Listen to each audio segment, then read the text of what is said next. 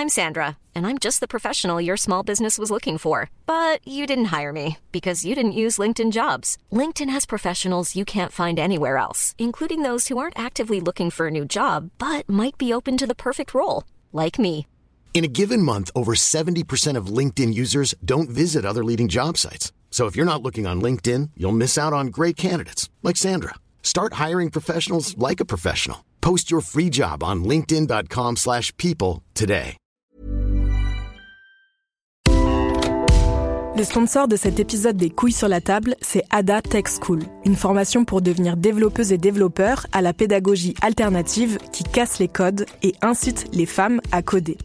Et c'est important car les femmes sont encore largement sous-représentées dans le monde de la tech. Ada Tech School offre une formation unique de 21 mois, dont 12 en alternance, sans prérequis techniques ni académiques. Alors si vous souhaitez vous reconvertir dans un secteur très porteur, Ada Tech School vous attend. L'école est implantée à Paris, Lyon et Nantes. Il y a trois rentrées par an et la prochaine est le 27 mai. On nous dit qu'il reste quelques places. Ça vous intéresse? Vous pouvez postuler dès maintenant ou vous renseigner sur le site adatechschool.fr. Ada, A-D-A, Tech et School. Et en attendant, bon épisode Et maintenant, c'est l'heure des couilles sur la table.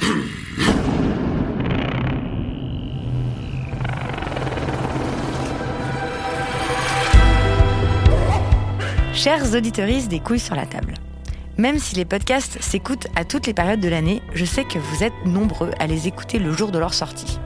Et donc je me suis demandé de quel genre de discussion nous aurions le plus besoin avant les fêtes de fin d'année qui s'approchent. J'ai repensé à ces grandes tablées dans lesquelles je me suis retrouvée souvent désemparée, sans savoir comment répondre à tout un tas de préjugés très répandus sur le sexe et sur les prétendus destins auxquels ils nous obligeraient. Vous savez, quand votre cousin commence à expliquer que les hommes sont naturellement infidèles car ils ont besoin de disséminer leurs spermatozoïdes et que s'ils ont des pulsions violentes naturelles, c'est pour faire comme leurs cousins, les chimpanzés dominants, et que nos utérus sont faits pour être remplis et qu'on est censé tous se reproduire et enfin bref, vous voyez quoi.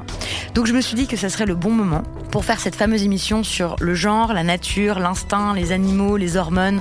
On va le faire avec Thierry Hockey. Thierry Hockey, bonjour. Bonjour. Vous êtes professeur de philosophie à l'Université Paris-Nanterre et vous travaillez sur les sciences de la vie. Vous avez des connaissances assez poussées en biologie et en physique. Et vous vous intéressez aussi depuis fort longtemps au genre et à la virilité, puisque euh, vous avez signé euh, il y a dix ans, avant que ça devienne à la mode, un livre qui s'appelle La virilité, sous-titré De quoi rêvent les hommes. Et puis, vous êtes l'auteur d'un essai qui a changé à tout jamais ce que je pensais savoir sur le sexe, euh, donc pas au sens de sexualité, mais sur le sexe biologique, qui s'appelle Des sexes innombrables, le genre à l'épreuve de la biologie. C'est paru en 2016 au seuil. Et enfin, vous avez dirigé une anthologie sur euh, le sexe biologique en trois volumes. Donc merci beaucoup d'avoir accepté euh, cette invitation à nous aider à survivre aux fêtes de fin d'année et aux discussions euh, sur, sur la nature des hommes. Première question, tirée au. Qu'est-ce qu'un homme d'un point de vue biologique? Hmm. Ce qu'il faut rappeler d'abord, c'est que la biologie, c'est pas la science des êtres humains. C'est une science qui parle des êtres vivants en général. Donc, elle doit utiliser des concepts qui s'appliquent à toutes sortes d'organismes. Pas seulement les humains, pas seulement les mammifères, pas seulement les vertébrés même, mais beaucoup plus généralement. Donc, pour la biologie, elle va isoler des espèces dans lesquelles il y a un mode de reproduction qu'on appelle reproduction sexuée, qui n'est pas un mode de reproduction obligatoire. On peut se reproduire différemment. Mais pour les espèces à reproduction sexuée, on observe que généralement, il y a deux contributions, une qui vient d'un mâle et l'autre qui vient d'une femelle. Donc, dans toutes les espèces qui ont cette reproduction sexuée, dont l'espèce humaine, on peut imaginer qu'il y a un mâle et une femelle, d'accord? Et donc dans ce cadre-là, eh bien oui, pour la biologie, l'homme, ça sera le mâle de l'espèce humaine et femme, ça sera la femelle de l'espèce humaine. Sauf qu'en fait, dans la plupart de- des usages ou des emplois qu'on fait euh, de ces termes, hommes et femmes ne sont pas synonymes d'une simple définition biologique. Et c'est là que se crée une sorte de petit écart qui est très signifiant et riche ou lourd de conséquences. Euh, Qu'est-ce que je veux dire par là? Quand Simone de Beauvoir a pu écrire On ne naît pas femme, on le devient, par exemple.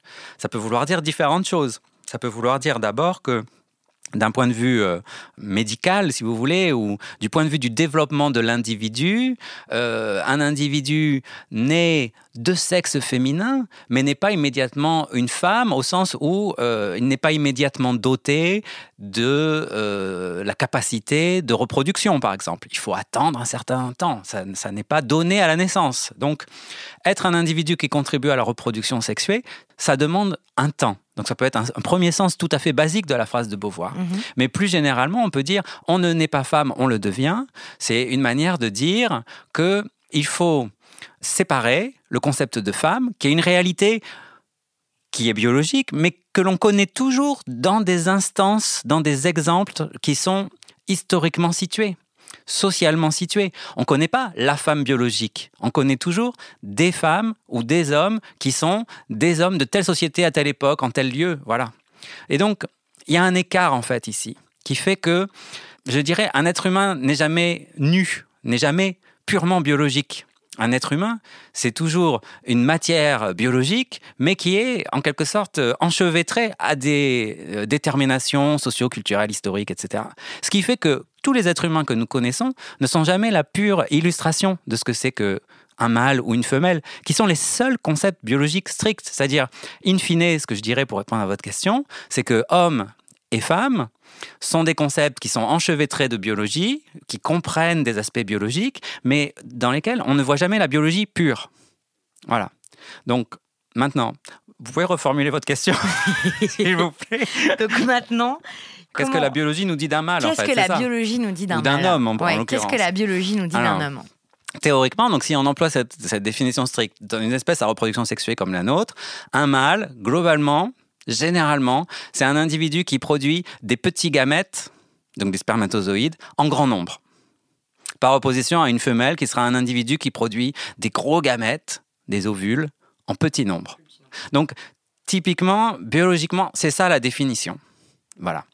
Et le fait qu'il faille du coup des mâles et des femelles, des femelles et des mâles pour faire des, bébés, c'est un fait qui est globalement accepté par tous les biologistes. Voilà. Ça, il n'y a pas... Il a pas beaucoup de débat là-dessus. Éventuellement, on peut dire que dans certaines espèces, la contribution des mâles et des femelles est à peu près équivalente. C'est ce qu'on appellera des espèces isogames. Elles produisent les mêmes gamètes.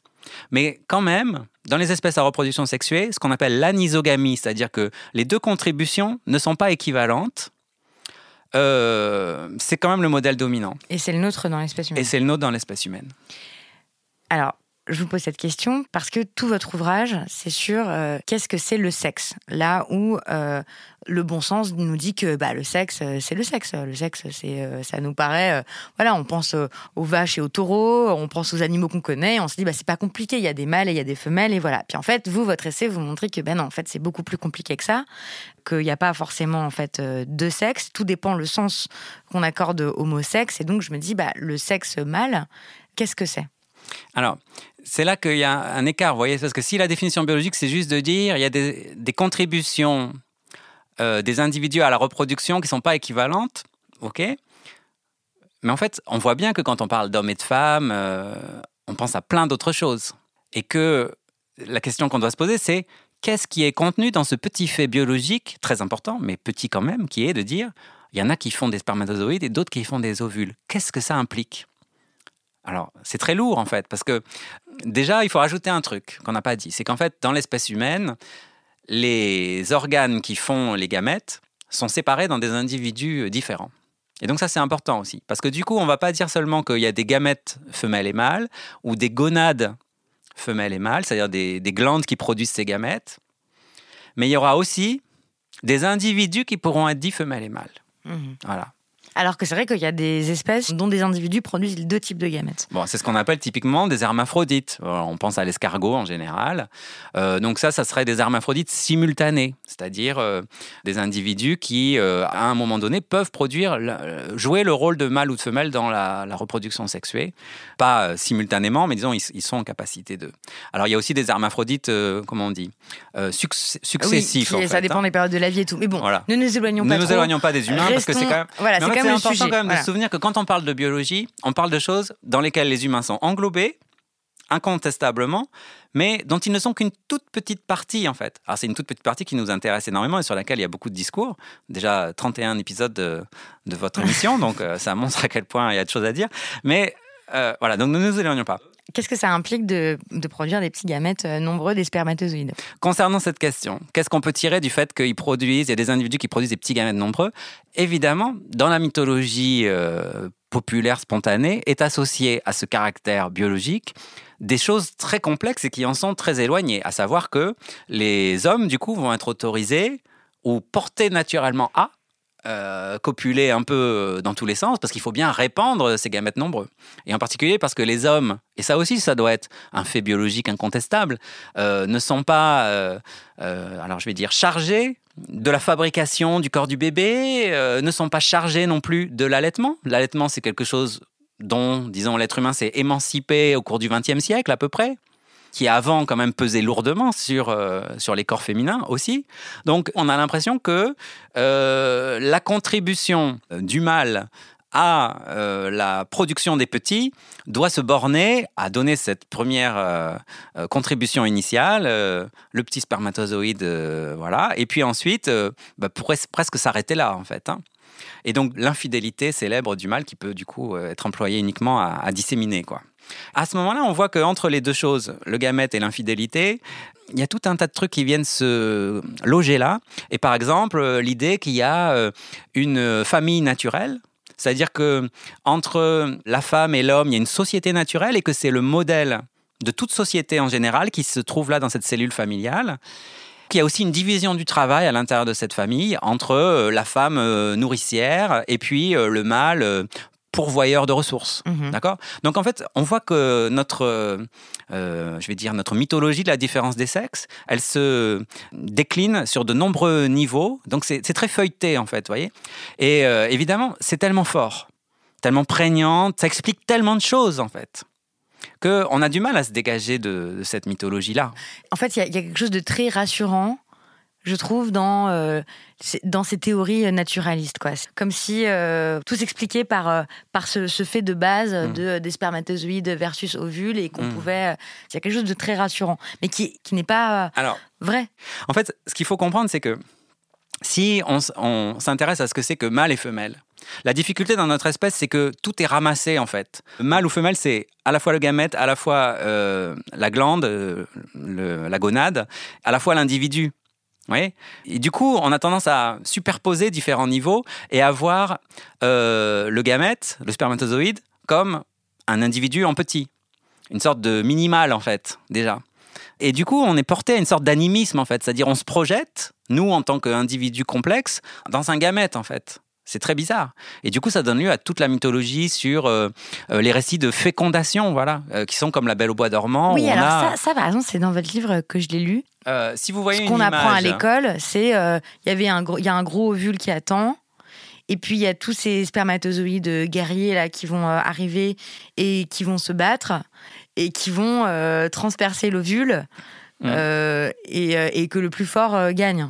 Et, l'ovule ne fait rien, l'ovule attend, l'ovule est passif. Bah, l'ovule, c'est la belle voix dormant. C'est la belle voix dormant, elle attend le baiser du prince. Sleeping Beauty. Hein. Voilà. Donc euh, voilà. Et en fait, c'est très intéressant parce que quand le, langage nous prête à voir les choses comme ça, dans la mesure où on dit, quand on voit une image d'un ovule avec des spermatozoïdes, on dit l'ovule va être fécondé par le spermatozoïde être fécondé par. C'est-à-dire, c'est la passivité, en fait. L'ovule ne fait rien. Et donc, il a fallu faire des expériences pour montrer qu'en fait, l'ovule, s'il était mort, par exemple, il n'y avait pas de fécondation possible. Quoi. Et puis que l'ovule choisissait. Enfin, il y avait une sélection du spermatozoïde par l'ovule. Voilà, et puis il y, a, des processus actifs par lesquels le spermatozoïde peut être guidé vers certains récepteurs, etc. Donc, l'ovule fait plein de choses, en fait. Mais qu'on ne voit pas nécessairement. Et pourquoi est-ce qu'on ne les voyait pas? Cette science-là, elle a été écrite par des hommes. Bon, donc, euh, ça ne veut pas dire que parce qu'on est un homme, on est prisonnier nécessairement de son point de vue, etc. Mais malgré tout, euh, il y a cette idée que c'est pas simplement l'acte de reproduction, mais la division du travail telle qu'elle a lieu dans la société qui est à l'œuvre. C'est-à-dire, en fait, quand on montre euh, une femelle accumulatrice et passive et un mâle actif, dynamique et explosif, on a l'impression qu'on n'explique pas seulement la reproduction, mais l'histoire générale de l'humanité et de la société. Donc c'est cet euh, animisme que j'appelle, plutôt que de sexisme, je parlerais d'animisme, c'est-à-dire cette manière de projeter dans nos gamètes minuscules et longtemps inconnues des représentations des individus en fait, avec une personnalité, avec et du coup avec un destin de l'humanité derrière. Quand on voit qu'un spectacle populaire euh, qui tourne dans les théâtres de toute la France, c'est un truc anglo-saxon d'ailleurs, hein, c'est les hommes viennent de Mars, les femmes viennent de Vénus, on voit bien l'animisme, au sens où hommes et femmes, ça n'est même pas des données biologiques, c'est Mars et Vénus. Donc c'est une sorte de truc cosmique en fait qui est rejoué par chacun d'entre nous en fait. Et si on pense que justement Mars et Vénus, ce sont les signes mêmes avec lesquels la biologie écrit les symboles mâle et femelle, que le signe qui dit mâle c'est le célèbre bouclier de Mars avec son petit glaive et que le signe de Vénus c'est euh, la, femme qui tient son miroir, on voit à quel point la manière dont nous parlons de mâle et de femelle est en fait toujours déjà inscrite dans une mythologie qui va bien au-delà de simples données biologiques. Il y a tout un impensé qui est immédiatement réinvesti dans euh, le type de, de savoir que l'on peut prendre. Et c'est très difficile de s'arracher à la mythologie pour une raison très simple, c'est que euh, beaucoup de nos concitoyennes et concitoyens sont attachés férocement à cette, euh, à cette mythologie parce qu'il y va de leur identité propre. On pourrait dire que voilà, la, question qu'on peut se poser, c'est est-ce qu'on est des êtres humains avant d'être euh, des femmes ou des hommes? Eh bien, je crois que pour beaucoup, l'identité sexuée, c'est le premier déterminant d'un individu. Et euh, après viennent peut-être la religion, et, ça, et puis tout en bas, euh, le fait d'être un être humain, oui, ça c'est secondaire en fait. Il n'y a qu'à voir ce qu'on fait aux migrants en ce moment. Donc, euh, reprenons. Reprenons. On revient à la question basique, enfin en apparence, de combien il y a de sexe. Est-ce que le sexe, c'est que de la gamète? Parce que vous vous dites, bon, il faut rappeler qu'il y a un sexe euh, gamétique, mais il y a aussi un sexe génétique, un sexe gonadique, un sexe euh, gonophorique interne, gonophorique externe, euh, hormonal, somatique, etc. En fait, il y a plein de façons de définir le sexe. En fait, c'est ça. C'est-à-dire, alors maintenant, on parle des individus humains, d'accord?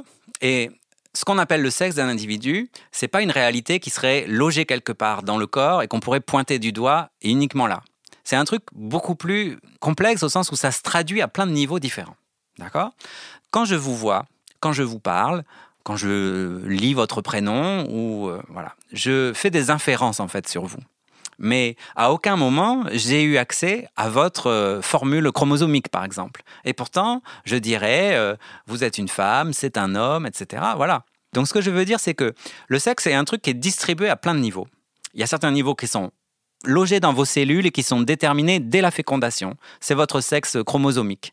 Et puis il y a des choses euh, euh, qui concernent votre sexualité auquel j'ai pas, à laquelle j'ai pas accès, euh, qui concernent votre identité psychique, la manière dont vous choisissez de vous présenter ou pas, votre anatomie, etc. Et donc au début, quand j'ai commencé à travailler sur ces questions, des gens me disaient, mais en fait, on peut faire des inférences très fortes c'est-à-dire, euh, si je rencontre un individu que je classe dans la catégorie euh, femme ou homme, je vais pouvoir aussi faire des déductions sur, euh, et des déductions valides en fait, sur sa formule chromosomique, sur le type de gamètes qu'il produit, qu'il ou elle produit, etc. Donc, le sexe, il est distribué à plein de niveaux. Mais ces niveaux sont supposés être en cohérence les uns avec les autres. On est avec un chromosome, reprenons les hommes, puisque c'est ce qui nous intéresse là principalement.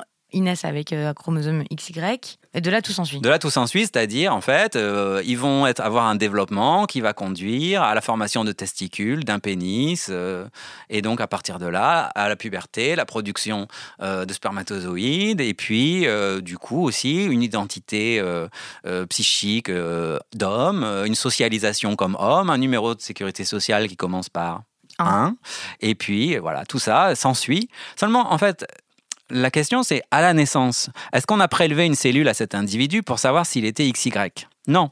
Le sexe a été déduit à partir d'un autre critère. On a regardé entre les jambes du, petit bébé, on a dit c'est un garçon.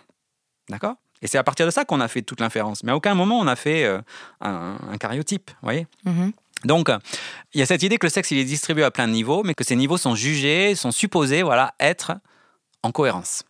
Donc à ce niveau-là, on dit qu'il y a deux sexes parce qu'il y a deux formes typiques et puis deux formules chromosomiques typiques et puis voilà. Et puis deux sexes d'état civil à la fin. Seulement voilà, il y a des individus qu'on appelle les, personnes intersexuées qui ont alors, soit des formules chromosomiques, soit des anatomies euh, génitales qui ne sont pas typiques de l'un ou l'autre sexe. Et donc, ces individus-là, qu'est-ce qu'on en fait dans le système humain, qui est un système comme ça, présenté comme binaire? Donc aujourd'hui, certains arguent qu'il faudrait créer un troisième sexe, une sorte de, catégorie un peu fourre-tout euh, et indéterminée dans laquelle on mettrait toutes les personnes qui euh, n'entrent pas dans ces formes typiques. Qu'est-ce qu'on fait de ces personnes dans un système binaire? Parce qu'il y en a beaucoup quand même. Ben, c'est un pourcentage qui n'est pas négligeable. Alors, euh, selon les évaluations, 3, 4, 5 de la population, ce sont des êtres humains. OK et, oui, c'est dur de devoir rappeler une évidence pareille, mais Fausto Sterling, au début, a une idée. Elle, enfin, elle a dit il faut créer. Une des... biologiste hein, américaine. Une biologiste américaine. Elle a écrit des articles au début des années 90 qui parlaient des cinq sexes en disant. Euh, euh, donc, en anglais, ils utilisent mâle et femelle dans un sens beaucoup plus large, y compris pour parler de ce que nous, on appelle des femmes et des hommes, en fait. Des hommes et des femmes. Ils disent, elle a dit, euh, male and female are not enough. Mâle et femelle ne sont pas assez. Et elle a proposé d'autres catégories pour élargir, en fait, euh, voilà.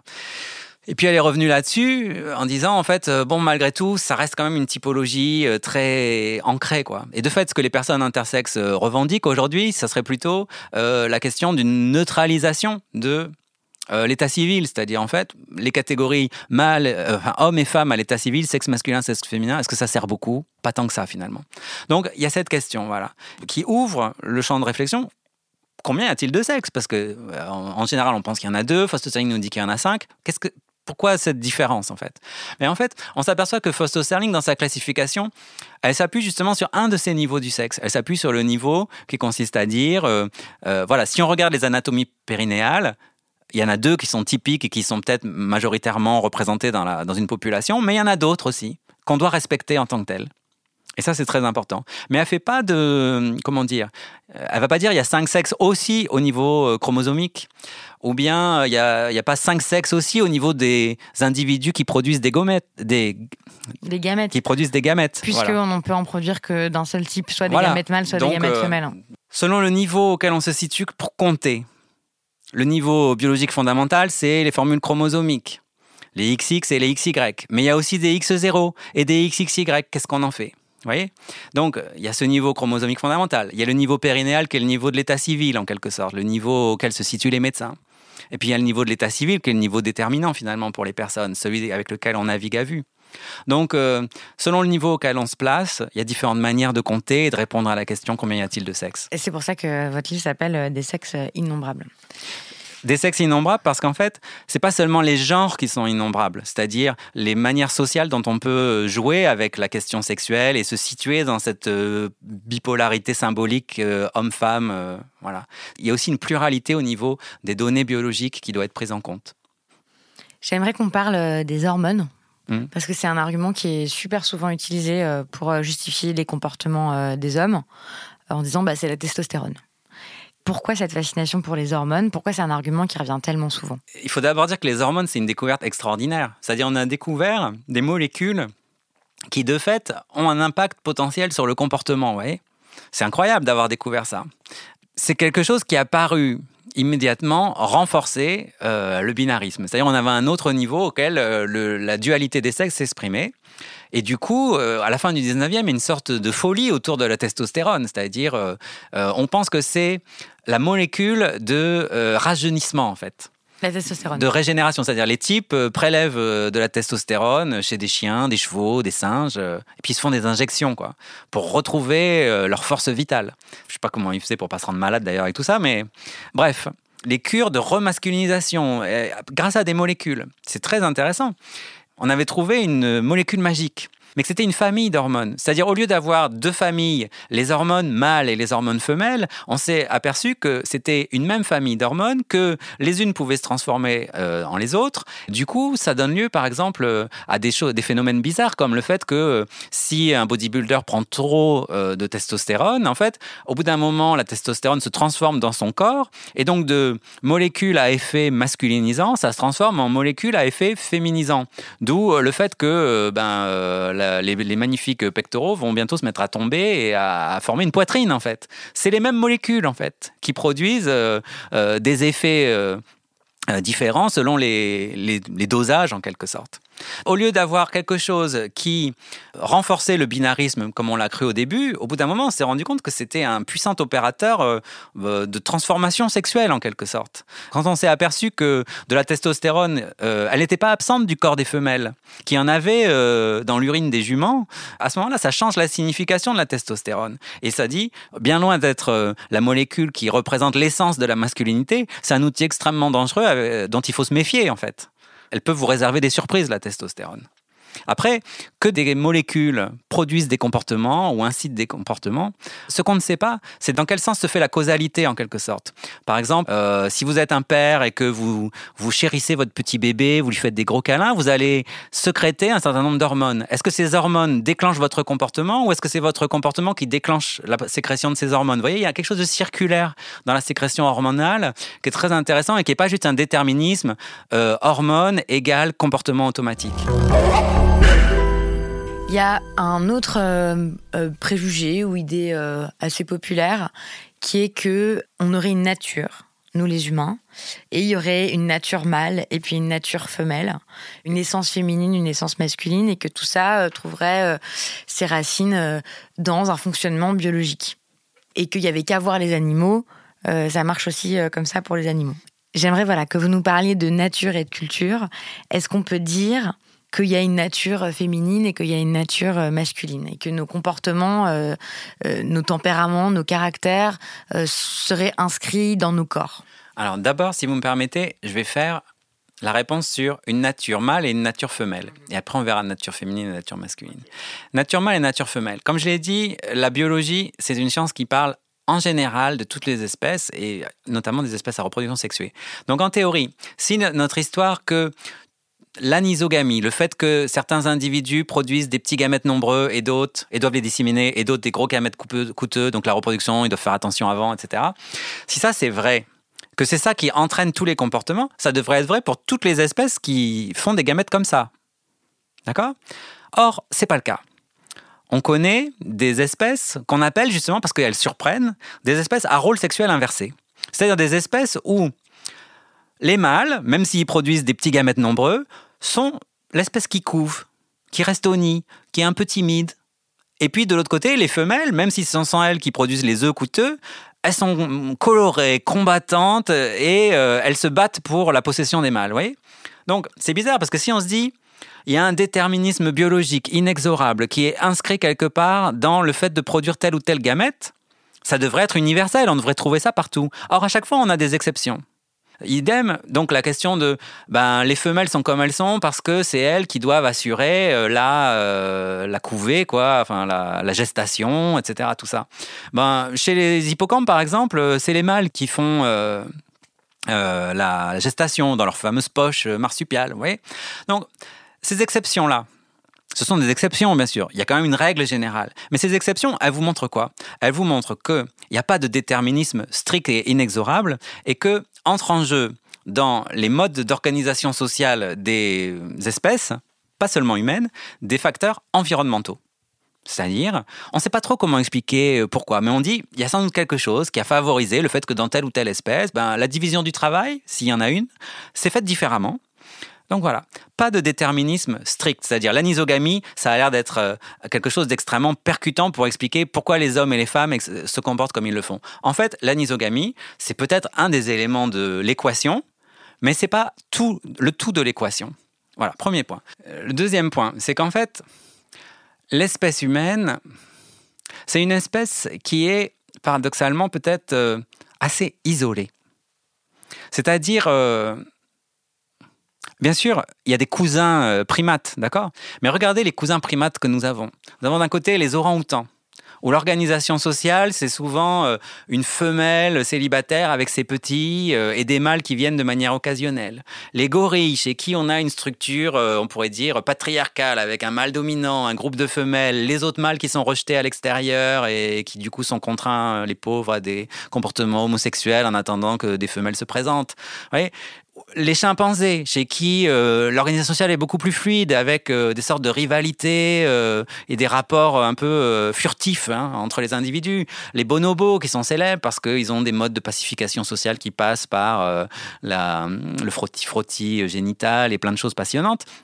Voyez, donc autour des espèces les plus proches de nous d'un point de vue évolutif, on a des modes d'organisation sociale très divers. Et ça a perturbé les biologistes parce que effectivement, si on appartenait à une sorte de famille uniforme où euh, le modèle du gorille, par exemple, serait celui qui est représenté par toutes les familles les plus proches que nous, de nous, on se dirait ah ben oui, bah nous aussi, alors ça doit être comme ça. Et le mâle dominant, c'est quelque chose qui est codé biologiquement. Mais il y a ce trouble. Du coup, ils ont essayé de faire des calculs, entre guillemets, c'est-à-dire, ils ont dit, alors voyons, plus la compétition sexuelle doit être intense entre les mâles, plus euh, le pénis euh, doit être grand. Donc, euh, par exemple, chez le gorille, vu qu'il y a un seul mâle dominant, il peut se permettre d'avoir un micro-pénis ou un, disons un pénis de taille très minime par rapport à sa taille. Euh, en revanche, chez les chimpanzés, où la compétition est beaucoup plus euh, aiguë, euh, du coup, la taille du pénis est un peu plus grande aussi. Donc, ils ont dit, bah, alors les humains, alors on va regarder la taille du pénis par rapport à la taille globale de l'individu, et puis on va voir, à partir de là, on va déduire le mode naturel d'organisation sociale des humains. Et alors, à quoi est-ce qu'on a abouti à votre avis? On a abouti à l'idée que euh, chez, chez les êtres humains, le mode d'organisation naturelle, ça serait une sorte de monogamie euh, avec euh, légèrement contrainte, quoi. C'est-à-dire les, les mâles ont une, légère tendance à l'infidélité quand même, mais bon, globalement ça va. Ça tombe bien, dis donc. Vous vous rendez compte? Mm. C'est sympa. On avait enfin trouvé la justification biologique de notre organisation sociale, notamment contre tous les affreux polygames qu'on peut trouver dans, dans des pays bien loin de chez nous, bien sûr. Et voilà. Donc. Euh, euh, Vous dites ironiquement. Hein, parce ironiquement. fait, c'est pas. c'est vrai que l'ironie. Selling a little or a lot? Shopify helps you do your thing however you cha-ching. Shopify is the global commerce platform that helps you sell at every stage of your business. From the launch your online shop stage to the first real life store stage, all the way to the did we just hit a million orders stage. Shopify is there to help you grow. Shopify helps you turn browsers into buyers with the internet's best converting checkout. 36% better on average compared to other leading commerce platforms because businesses that grow grow with Shopify. Get a $1 per month trial period at shopify.com/work. shopify.com/work. Quality sleep is essential. That's why the Sleep Number Smart Bed is designed for your ever-evolving sleep needs. Need a bed that's firmer or softer on either side? Helps you sleep at a comfortable temperature? Sleep Number Smart Beds let you individualize your comfort so you sleep better together. JD Power ranks Sleep Number number 1 in customer satisfaction with mattresses purchased in-store. And now save 40% on the Sleep Number limited edition Smart Bed for a limited time. For JD Power 2023 award information, visit jdpower.com/awards. Only at Sleep Number stores or sleepnumber.com. a besoin d'être souligné, sinon on n'est pas sûr. Non, parce qu'il y a des gens qui soutiennent vraiment ça en fait. Qu'il y a, il y a des biologistes qui soutiennent ça. Il y a des biologistes. Enfin, une des passions euh, et je sais qu'il faut se, méfier, c'est de euh, passer son temps à chercher dans la biologie des justifications euh, de nos organisations sociales. Mais bien sûr. Donc là, ce que je veux dire effectivement avec beaucoup d'ironie, c'est qu'en fait, il y a des discours qui sont des discours de naturalisation, c'est-à-dire qu'ils vont chercher dans la biologie, par tous les moyens possibles et contre toutes les évidences possibles, des justifications pour un certain ordre social. Donc, contre ça, il faut se, se braquer en quelque sorte. C'est-à-dire, il faut se demander ce que les gens ont dans la tête quand ils vont chercher la nature. Parce qu'en fait, le premier point très important ici, c'est que l'espèce humaine est une espèce euh, chez qui le naturel et le culturel sont extrêmement enchevêtrés. On ne rencontre jamais, je disais, des humains nus, c'est-à-dire des humains purement biologiques. D'accord? Euh, Donc ça, c'est très important. Mais alors, c'est marrant parce qu'il y a encore cette idée hyper euh, répandue que euh, nature et culture, il y a encore une opposition, ça existe. Il y a d'un côté ce qui est inné, l'autre ce qui est acquis, etc. Mais toutes les sciences là sont d'accord pour dire que non, en fait, il n'y a pas d'un côté la nature, de l'autre la culture. De fait, les êtres humains que nous rencontrons sont toujours 100% biologiques et 100% culturels, entre guillemets. C'est-à-dire, euh, vous réfléchissez à quelque chose comme l'alimentation, par exemple. Bien sûr, c'est codé euh, biologiquement. C'est-à-dire, euh, vous avez des organes qui peuvent digérer certaines choses, etc. On n'est pas des ruminants, par exemple. Vous voyez, on n'est pas non plus des carnivores avec des grosses canines prononcées. on est quelque chose entre les deux, voilà. Donc, l'alimentation, c'est 100% codé biologiquement. Et pourtant, il nous faut des nutriments donnés, de la diététique, et en même temps, c'est hautement 100% culturel au sens où c'est des recettes, c'est de la culture, c'est du goût et du dégoût. Enfin, il y a plein de trucs. Voilà. La coiffure, bah, il faut avoir des cheveux, d'accord? Et ça, effectivement, c'est des certaines molécules qui sont agencées, tout le monde n'en produit pas, pas de la même texture, pas, etc. Et en même temps, la coiffure, bon, bah, ça donne lieu à toute une floraison. Voilà. Bah, le sexe, c'est pareil c'est 100% codé biologiquement, et en même temps, ce qu'on en fait, les valeurs qu'on y associe, etc., varient en fonction des cultures. Donc c'est quelque chose d'extrêmement culturel. On n'est jamais du pur sexe biologique, on n'est jamais le porte-parole de ces chromosomes, vous voyez? Tout ça, c'est recodé de manière culturelle. Donc, voilà, ici, la biologie, elle intervient toujours comme une justification euh, qui vient rarement, et c'est très rare pour la science, elle vient rarement nous déconcerter, cette biologie, si on s'en tient à la biologie euh, euh, standard, telle qu'on on se la représente dans Les hommes viennent de Mars et les femmes viennent de Vénus. Elle vient toujours conforter, comme par hasard, nos préjugés sociaux ou les désirs qu'on a. En l'occurrence, euh, si on pense aux travaux d'un biologiste comme Michel Raymond, par exemple, qui a fait justement l'apologie d'un régime polygame en disant, en fait, la biologie nous inclinerait à adopter ce mode d'organisation sociale. Bon, ben, c'est des gens pour qui, finalement, euh, être un homme ou être une femme, c'est euh, être à la recherche de deux choses différentes dans la rencontre sexuelle. Euh, les hommes recherchent la fécondité, les femmes recherchent l'homme qui va pouvoir leur apporter des, ressources, c'est-à-dire plutôt un homme vieux. Et voilà, et on a tout à coup justifié de manière biologique, pseudo-biologique, l'argument selon lequel ou pour lequel les, jeunes filles iraient spontanément se jeter dans les bras des, des vieux messieurs. Oui, je veux dire, ça correspond effectivement à un modèle social qu'on rencontre, et on se rend compte que le modèle inverse, c'est-à-dire euh, le jeune homme qui irait euh, avec une femme plus ancienne, plus âgée, euh, c'est quelque chose qui, qui est moins usuel et qui surprend plus. Mais donc, on voit bien ici que finalement aussi, il y a énormément de représentation sociale derrière ces couples-là, d'acceptabilité de certaines liaisons. Il y a une dimension psychanalytique aussi qu'on peut pas négliger. Et réduire tout ça à simplement de la biologie, la recherche de la fécondité, etc. Ça veut dire quoi? Ça veut dire qu'à chaque fois qu'on copule, on copule pour avoir un enfant? Mais ça n'a jamais été vrai. La fécondité a été toujours quelque chose qui venait en plus de la copulation la fécondité, ça a été un surplus. Les gens avaient trop d'enfants.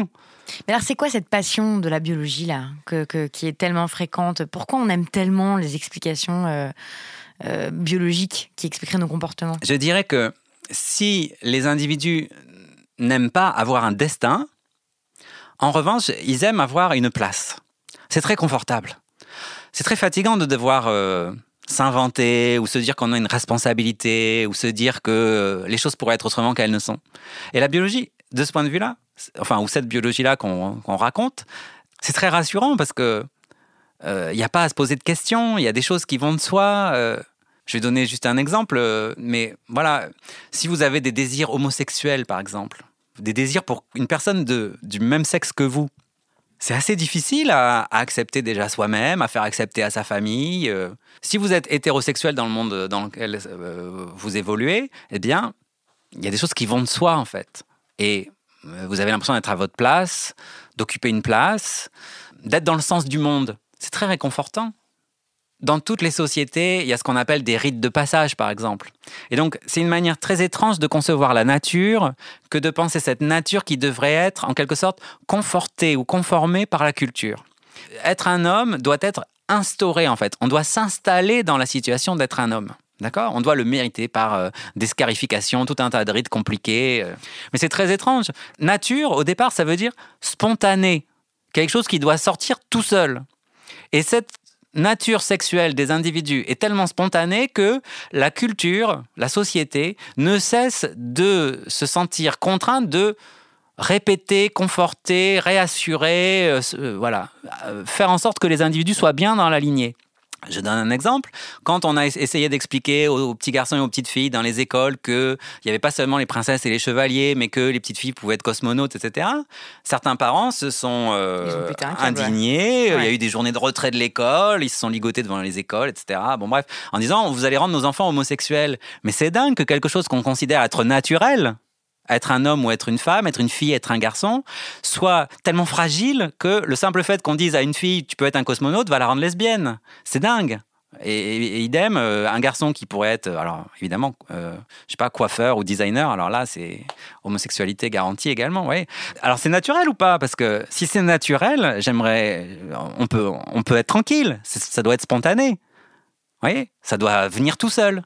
Si la culture a besoin de surveiller à chaque instant que ça se passe bien comme ça, c'est bien que ça ne l'est pas, ou pas seulement. Et de fait, euh, qu'est-ce qui, dans nos chromosomes, nous prédestine à, porter euh, euh, des jeans baggy dès la naissance avec des, des, des survettes de sport, voyez?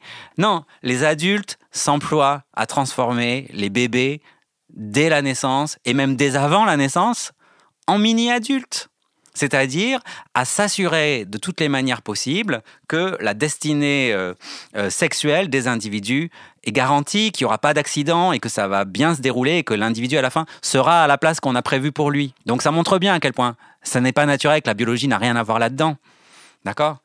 Mais pour autant, vous vous dites, et c'est ça aussi qui m'intéressait dans votre discours, dans votre livre, dans vos travaux.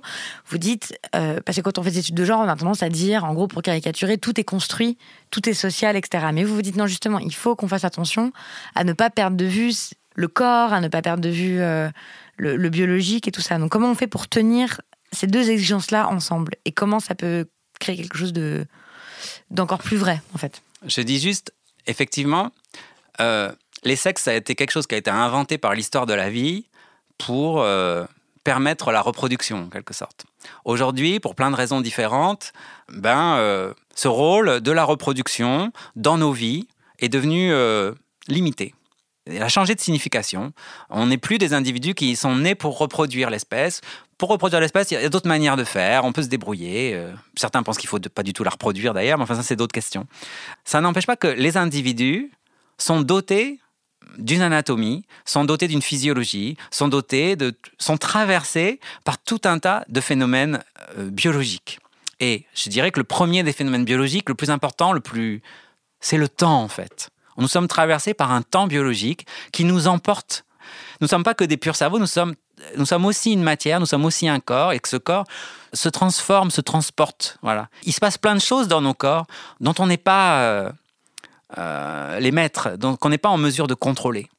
Alors la puberté, c'en est un, euh, la vieillesse, c'en est un autre, mais tout au long, il se passe des choses, d'accord? Voilà. Donc, euh, et ça, on, le connaît tous dans nos vies. La calvitie chez les hommes, les règles chez les femmes, voilà, on expérimente ces, ces, rythmes-là. Donc, nous sommes aussi partie prenante de quelque chose de biologique. Nous avons, en quelque sorte, évolué en tant qu'êtres vivants avant que de devenir des êtres humains, des êtres de culture. Donc tout ça, ça garde un rôle. Les biologistes, ils veulent tout assigner à un certain récit naturaliste qui, qui n'attribuerait d'importance qu'à cela en oubliant justement toute la dimension culturelle qui, a, qui s'est enchevêtrée, je disais, à ces dimensions-là. Enchevêtrée à tel point qu'on ne peut pas séparer ce qui est naturel de ce qui est culturel. Euh, d'un côté, euh, les, biologistes veulent naturaliser euh, tout. D'un côté, les études de genre veulent dire, attirent notre attention sur les, les aspects politiques et sociaux de ces choses-là, le fait qu'il y ait aussi des inégalités de pouvoir qui passent à travers ça. Mais la vérité, c'est que ben nous, nous sommes des individus et nous sommes à la fois des êtres 100% culturels et 100% naturels, et que ça oblige à un certain agnosticisme. C'est-à-dire, d'un côté, on a des naturalistes qui disent les choix de jouer des enfants sont codés euh, biologiquement. On a fait des expériences sur des petits singes et ça prouve 100%, on est sûr que même les petits singes vervés, les femelles préfèrent des poupées ou des casseroles et les, mâles préfèrent des, petits camions. De l'autre côté, on a euh, des études de genre qui vont dire on voit bien comment, à partir de la fin du 19e siècle, euh, l'industrie du jouet se segmente et puis, etc. Et puis aujourd'hui, on a euh, les, rayons roses et bleus. La, la question, c'est entre les deux discours, qui a raison, qui a tort? Peut-être qu'ils ont raison tous les deux, en fait. On ne peut pas savoir. Si vous élevez un enfant, vous vous rendez compte que l'enfant, c'est pas une matière 100% plastique. Est-ce que c'est lié à sa personnalité? Est-ce que c'est lié à son sexe? Est-ce que c'est lié à plein de choses que vous ignorez? Et donc, vous allez surprendre euh, des petits garçons qui sont effectivement très mobiles, qui grimpent partout, euh, comme vous verrez jamais une petite fille ou des petites filles, euh, voilà. Vous savez pas si c'est biologique, si c'est culturel, quelle est la part du social, si c'est dû à votre regard, à votre éducation, au fait que la nounou a fait ci ou l'école a fait ça. On ne sait pas en fait. Ce qui est sûr, c'est que vous avez des petites personnes qui agissent et puis euh, auxquelles vous devez donner un environnement, euh, vous devez donner des valeurs, vous devez expliquer que euh, voilà, vous devez faire en sorte qu'elles soient heureuses, voilà. Vous les orientez aussi dans. Votre regard, il n'est pas tout puissant sur les enfants. Les enfants, ils peuvent voilà, ils s'en fichent de vous en fait. Ils, enfin, ils peuvent vous acquiescer parce qu'ils vous aiment, mais euh, ils feront ce qu'ils veulent à la fin. C'est lié à quoi? C'est lié à un déterminisme social, vous voyez euh, L'orientation sexuelle, c'est lié à quoi euh, C'est lié au fait que vous êtes comme ça, vous avez eu un traumatisme psychique, vous avez un épisode. Qu'est-ce qui s'est passé? Il y, a une, il y a tout un courant qui a cherché le gène de l'homosexualité, etc. Enfin... Oui, aujourd'hui, on cherche même les gènes de la transidentité. Hein donc on cherche, on dit ah c'est codé en fait. Et donc du coup on va pouvoir intervenir sur des enfants de plus en plus jeunes parce qu'on les aura codés comme trans euh, dès le départ. Moi, j'ai pas la réponse sur ces questions, mais en fait, ce vous que prenez un agnosticisme, ce qui veut dire, pardon, de, que vous suspendez le jugement. Je, suis, je, ne sais, je ne sais pas. Je crois qu'il faut. ce que je sais, c'est que il faut pas se livrer pieds et poings liés à des biologistes qui vous diraient qu'ils ont la réponse, parce que certains programmes de recherche sont en quelque sorte euh, politiquement orienté. Et ça, c'est très important. Au 19e siècle, par exemple, on voulait démontrer que les races étaient inégales et que euh, euh, certains humains euh, venant d'Afrique étaient plus proches des singes que les Britanniques, les Allemands ou les Français. Eh bien, on a construit une science très complexe qui s'appelle la craniologie, où on montrait, à partir de recherches sur les angles faciaux, cette continuité. Alors, les, les craniologues disaient attention, hein, tout individu humain a droit à notre respect et je ne suis pas en train de justifier l'esclavage. Mais n'empêche qu'il faisait une science extrêmement complexe, mathématique, etc. Et sans biais, c'était des gens honnêtes, ils mesuraient vraiment les angles. Mais pour démontrer à la fin qu'il y avait une inégalité entre les races. OK? Ben, Aujourd'hui, euh, toute proportion gardée, je ferai le même euh, constat sur la recherche sexuelle, c'est-à-dire pourquoi ça nous intéresse à tel point de savoir euh, comment les cerveaux sont différents, si les femmes n'ont pas le sens de l'orientation biologiquement ou socialement, qu'est-ce qui se passe? Pourquoi ça nous intéresse tant?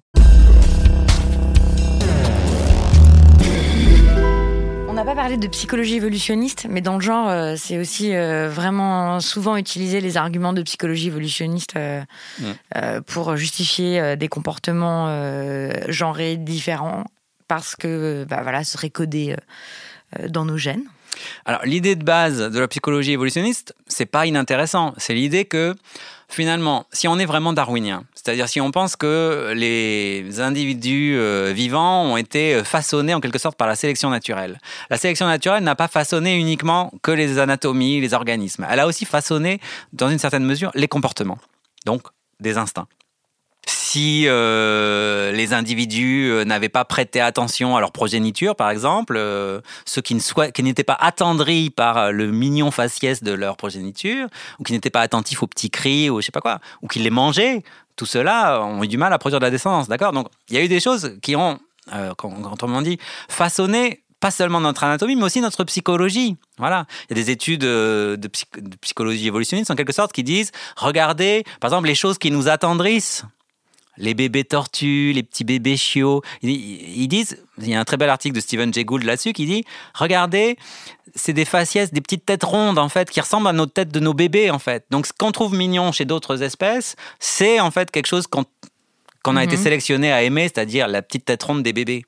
L'évolution n'a pas sélectionné uniquement les anatomies, elle a aussi sélectionné nos cerveaux, nos goûts, nos préférences, nos attendrissements, etc. C'est ça le point de départ, la transmission de notre espèce. Dans ce cadre-là, évidemment, quelque chose comme l'homosexualité est assez problématique parce qu'on se dit comment quelque chose qui conduit pas nécessairement à une descendance a pu se propager. Voilà. Donc ça, il y a eu ce problème-là.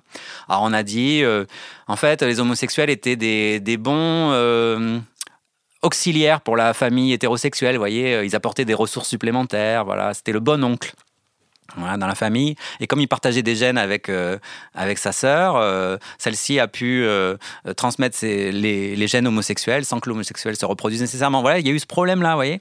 Et en fait, c'est ce qui est très intéressant, c'est qu'à partir, disons, de de tout ça, ce sont à la fin des raisonnements de plausibilité essentiellement. C'est-à-dire, on se dit, on essaye d'imaginer des récits qui rendent raison du fait que certains caractères, qui seraient tous nécessairement codés génétiquement à la base, se seraient transmis, se seraient propagés euh, dans la lignée humaine euh, qui aboutit à ces choses merveilleuses que nous sommes. Euh, donc, c'est ça le point de départ. De la psychologie évolutionniste. Qui n'est pas ce à quoi vous souscrivez forcément. Voilà, et donc à partir de là, en fait, ce qui m'agace terriblement là-dedans, c'est cette idée d'abord euh, que euh, finalement, à partir de comportements qui sont souvent des comportements, on va dire, historiquement extrêmement récents. Par exemple, si on regarde donc la consommation de pornographie, par exemple, par les hommes, qui occupe une part très importante du trafic global sur Internet, c'est quand même un fait frappant. Mais c'est un phénomène extrêmement récent également, puisque ça implique l'existence d'Internet, etc. Mm. Donc, dire que tout ça c'est codé par, euh, disons, des, des choses qui auraient été importantes pour la survie de l'espèce au Pléistocène, c'est un peu pareil, dédouaner les individus de la responsabilité de leur comportement euh, individuel, en fait. quoi. Voilà, de leur, de, leur, de leur responsabilité. Là, vous parlez du porno, mais il y a même des gens qui font des théories euh, sur le viol. Il y a des chercheurs, ouais. il y a deux chercheurs euh, de la California State University, ça fait des dizaines d'années qu'ils publient des articles pour expliquer euh, que le viol, c'est une technique de reproduction tout à fait naturelle, euh, qui permet au mâle de s'assurer une descendance et que, donc, en fait, c'est tout, encore une fois, c'est comme la naturalisation, la psychologie évolutionniste, ça sert à justifier des comportements en disant qu'en gros, on n'y peut rien, quoi. Quel est l'argument ici? Eh bien, je dirais c'est sur l'histoire naturelle du viol, c'est-à-dire l'idée que le viol existe dans d'autres espèces que l'espèce humaine et que dans notre espèce, ça n'est qu'un comportement biologique comme les autres. On trouve finalement la même chose que dans ce que j'appellerais l'histoire naturelle de l'homosexualité. C'est-à-dire l'idée qu'on trouve des comportements homosexuels dans la nature euh, et pas seulement chez les humains. Ok? Et on voit ici comment la naturalisation peut jouer dans des stratégies politiques complètement différentes. Du côté de l'histoire naturelle du viol, c'est un truc qui, en fait, contribue à légitimer le viol, entre guillemets, à dire que c'est une chose qui n'est pas si mauvaise que ça, ou en tout cas qu'on peut comprendre. Et de la, même manière, ça peut être utilisé, l'histoire naturelle de l'homosexualité, pour euh, euh, justifier ces comportements et dire, euh, bah, ils sont dans la nature, donc ils sont pas mauvais. Sauf qu'en en fait, on a des, si on est une personne euh, à l'entendement, je peux dire ordinaire, peut-être de gauche, on trouve que l'histoire naturelle du viol, c'est dégueulasse, et l'histoire naturelle de l'homosexualité, pourquoi pas, après tout. euh. Mm. D'accord? En fait, c'est quoi le, le fonctionnement est le même, c'est-à-dire, on va identifier dans la nature, chez des espèces aussi diverses que des punaises, des oiseaux ou des mammifères, des choses qu'on va appeler homosexualité ou qu'on va appeler viol. C'est très compliqué. Il y a des punaises, par exemple, qui, euh, euh, pour se reproduire, au lieu de passer par l'intromission euh, classique, le mâle transperce la femelle et lui injecte directement ses spermatozoïdes dans le corps. On appelle ça viol chez les Mhm. punaises. Ouais, enfin, il y a des biologistes féministes qui ont dit euh, peut-être qu'on devrait parler simplement de copulation forcée ou voilà, viol, c'est trop psychologique en fait.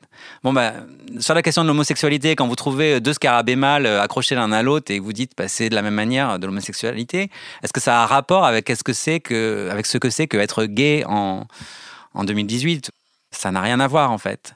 Euh, donc moi je suis mal à l'aise par rapport à ces tentatives de naturalisation qu'elles servent des fins émancipatrices ou qu'elles servent des fins euh, dominatrices. Quoi. Voilà. Je trouve que dans les deux cas, on a tendance à projeter euh, dans la nature des euh, représentations trop simplifiées de certains comportements humains et en les détachant de leurs institutions pour leur donner une forme, on pourrait dire, anhistorique, pour leur donner une forme immémorielle qu'on retrouverait de tous les temps et dans toutes les espèces en quelque sorte. Évidemment, ça a une fonction de dire c'est dans la nature, donc ça n'est pas monstrueux. Et on voit quelles conséquences on peut en tirer dans un cas ou dans l'autre. Les usages politiques de la naturalisation sont jamais à négliger en fait. Voilà. Et en tout cas, la stratégie générale de la naturalisation, c'est-à-dire de l'interprétation biologique de phénomènes socio-culturels historiques, me semble problématique, même si, in fine, il y a toujours une dimension biologique. C'est ça, donc c'est quoi la, la, la voie? Vous, vous j'ai lu que vous preniez euh, l'objectivité forte. Enfin, c'est pas vous d'ailleurs, c'est c'est Sandra Harding, une philosophe euh, féministe américaine. Qu'est-ce que c'est l'objectivité forte? C'est une objectivité qui contrôle ses biais en quelque sorte. C'est-à-dire, euh, c'est un naturalisme qui ne s'en tient pas à l'affirmation de comment dire d'idées simples. vous Voyez, quand on étudie vraiment la nature, la nature nous donne des leçons beaucoup plus riches et passionnantes que la simple idée qu'il faille un papa et une maman pour faire un bébé, en fait. Voilà. Ça, c'est une caricature de l'espèce humaine, une certaine conception de ce que doit être l'espèce humaine et qu'on a envie de projeter dans la nature. La nature, c'est le bazar, en fait. C'est très compliqué, la nature.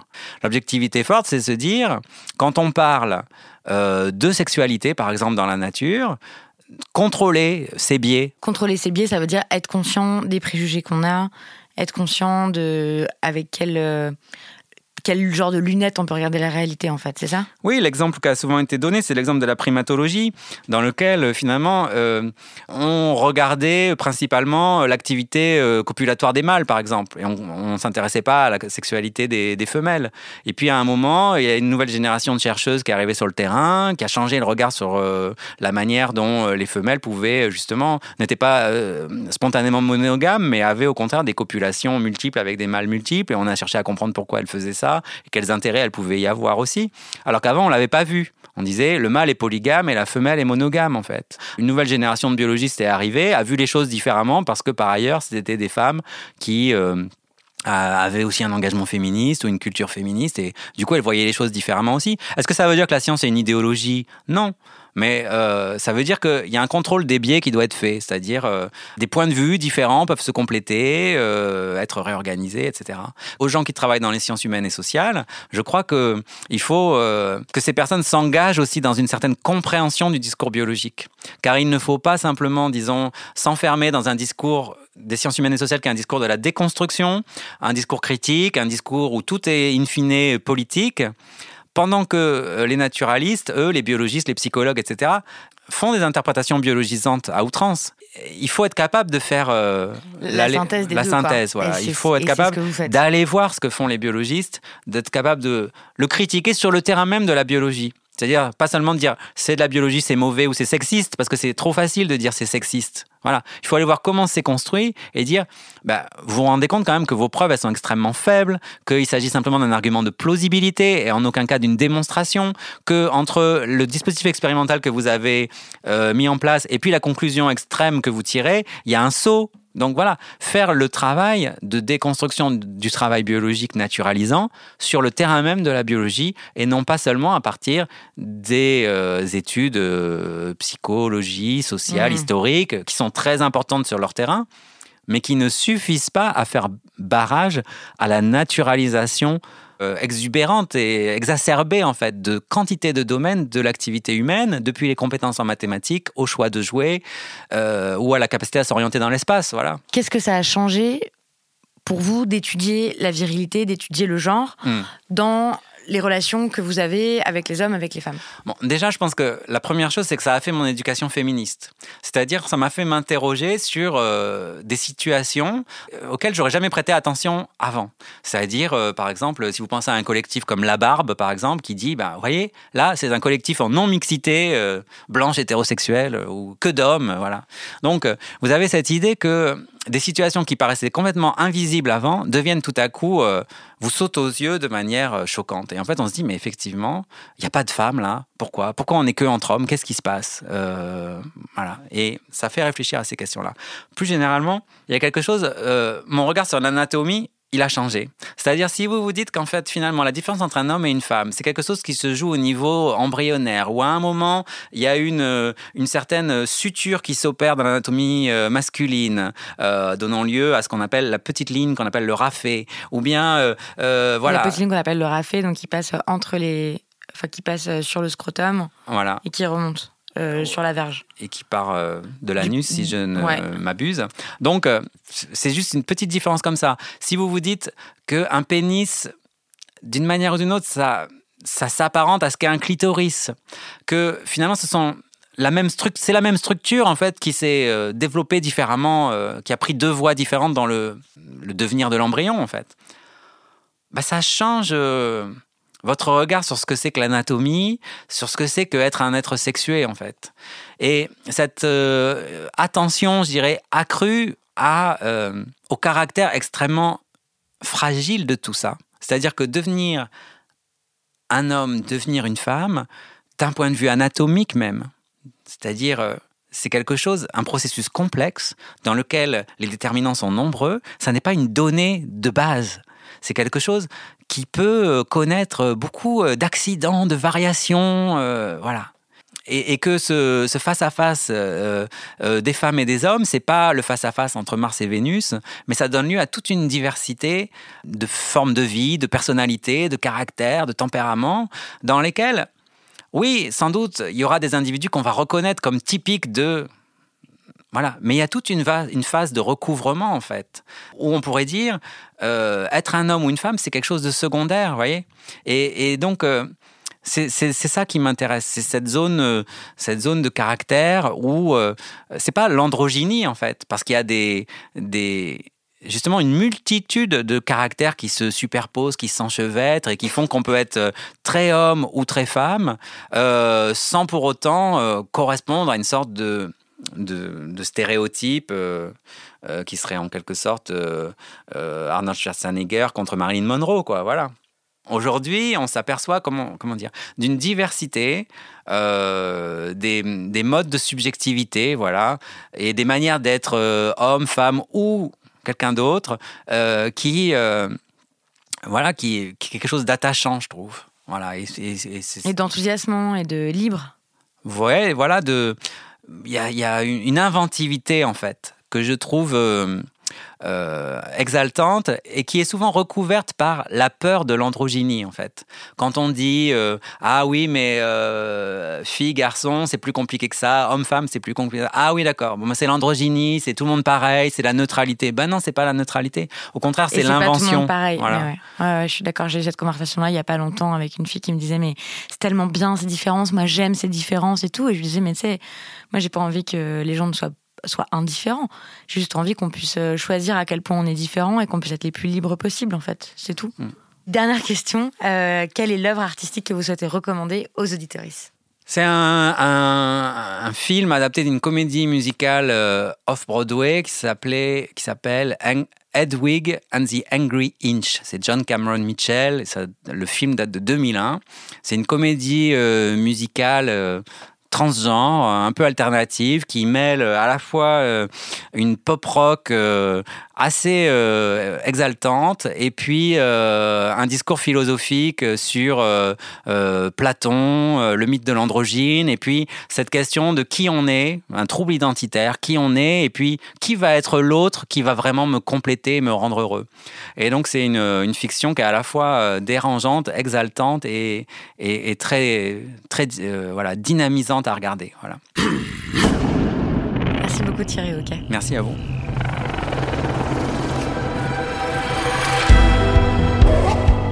Euh, les couilles sur la table, un numéro spécial sur la vraie nature de l'homme, numéro spécial biologie. Je vous encourage à partager tout ce qui vous a plu, étonné, enthousiasmé dans cet épisode autour de vous, avec vos amis, amants, familles, collègues, en vrai ou en virtuel. Enfin, ça c'est comme nature et culture, c'est une opposition largement dépassée. Donc sur les réseaux sociaux, Facebook, Twitter et maintenant j'ai un compte Instagram aussi. Les couilles sur la table est un podcast produit par Binge Audio. Jules Gelaoui s'occupe de la prise de son, Quentin Bresson de la réalisation, Camille Regache est occupé de l'édition, David Carzon, c'est le chef de la rédaction. Merci pour votre attention. À bientôt. Binge.